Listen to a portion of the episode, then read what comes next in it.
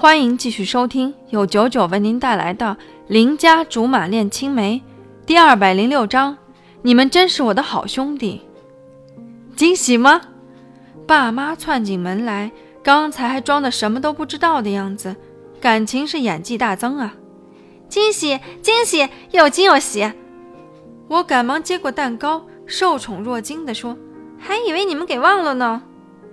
就算你忘了，我都不可能忘。你妈我为了生你，可是费了九牛二虎之力的，那种折磨，等你当妈的时候才会懂。”谢谢妈妈，忍不住扑到妈妈怀里撒个娇，结果妈妈十分嫌弃的把我推开了，望着貂蝉说：“以后你要是撒娇，还是找别人吧，我可不想被你抱来抱去。你妈我腰粗了，喘不上气。”是啊是啊，关羽和老孙抬着硕大的礼物盒子凑到我面前。这跟着我妈打边鼓的模样，简直比我这亲生女儿还要亲。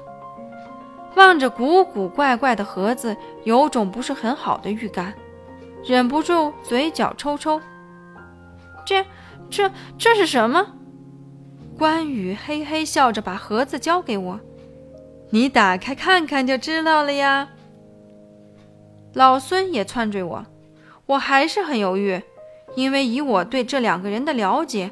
盒子里面的东西绝逼不是好货，于是我转而用目光向貂蝉求救。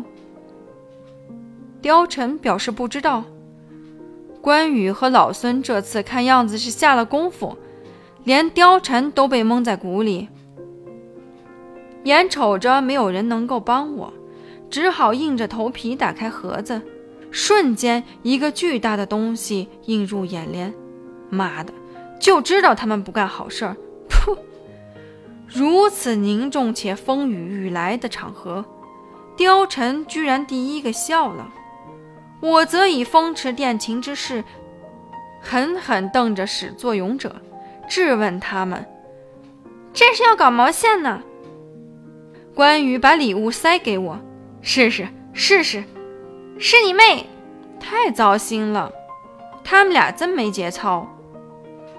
居然弄了一个一比一的人形抱枕给我，最可气的上面居然还清晰无比的印着我的头像，头以下的部分就非常抽象了，而且还写着“打我呀，打我呀”。奶奶的，我有那么欠揍吗？是不是特别好？老孙真没眼力劲儿，非挑这时候出来煽风点火。恕我眼拙，真没看出哪里好了。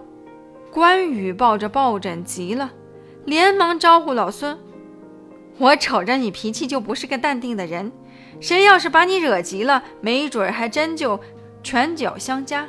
以后要是失去理智，把我们貂蝉打出个三长两短咋整？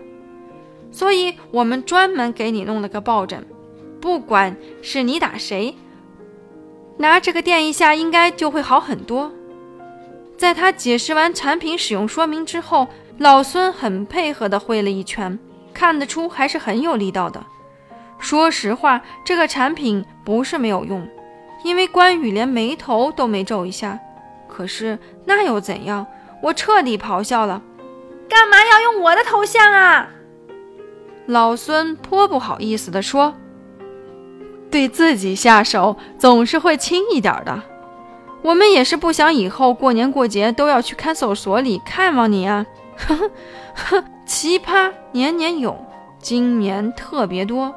诺贝尔不管是发明奖还是和平奖，都该颁给我眼前这两位。要是有个杰出奇葩奖，就更加贴切了。我干笑着说：“你们真是我的好兄弟。”